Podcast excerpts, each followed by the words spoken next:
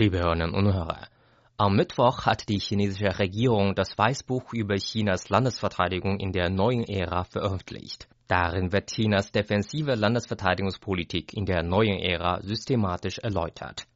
Es handelt sich dabei um das zehnte Weißbuch über die Landesverteidigung Chinas. Wie Wang Jianwei, Mitarbeiter der Abteilung für strategische Forschung des Kriegsforschungsinstituts der Chinesischen Akademie der Militärwissenschaften mitteilte, sei zum ersten Mal das System der defensiven Verteidigungspolitik Chinas dargestellt worden.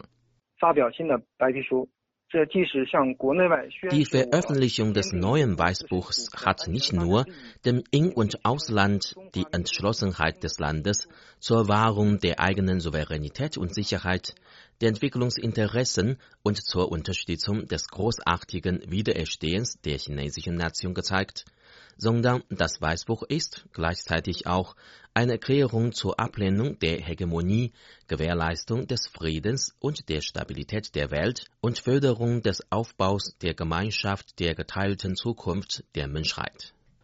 Laut Wang ist China in diesem Weißbuch die sensiblen Probleme unmittelbar angegangen und hat aktiv auf die internationalen Anliegen reagiert.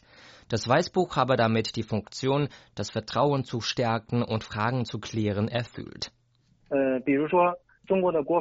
In einem großen Teil des Weißbuchs werden die Informationen über die umfassende Reform der chinesischen Streitkräfte und den Aufbau eines erneuerten Arbeitsstils der Partei und einer integren Politik sowie der Kampf gegen die Korruption im Rahmen der Landesverteidigung erläutert.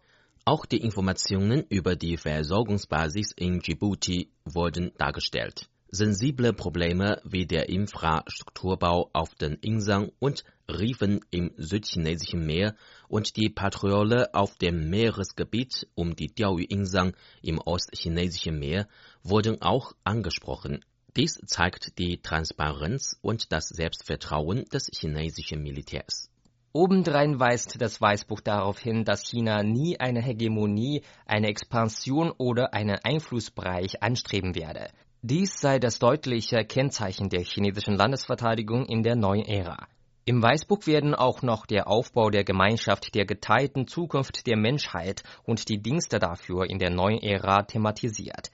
Chen Yue, Mitarbeiter der Abteilung für Forschung des ausländischen Militärs des Kriegsforschungsinstituts der Chinesischen Akademie der Militärwissenschaften, meinte, die Stärkung der Landesverteidigung und der Aufbau eines starken Militärs in China zielten hauptsächlich auf die Gewährleistung des Friedens und der Stabilität der Welt ab.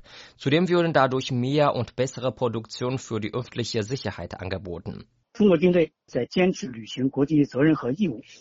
die chinesischen Streitkräfte haben stets ihre internationalen Verantwortungen und Verpflichtungen erfüllt.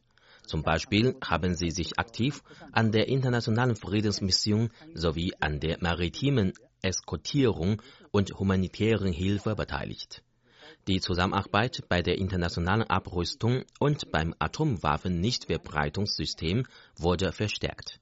Die Streitkräfte haben auch konstruktiv zur politischen Beilegung von internationalen Konflikten und zur gemeinsamen Gewährleistung der Sicherheit der internationalen Kanäle beigetragen.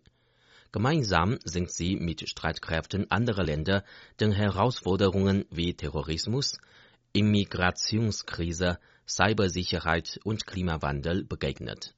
Soweit, liebe Hörerinnen und Hörer, einige Expertenmeinungen zum jüngst veröffentlichten Weißbuch über Chinas Landesverteidigung in der neuen Ära. Am Mikrofon war Xi Jing, ES Radio China International.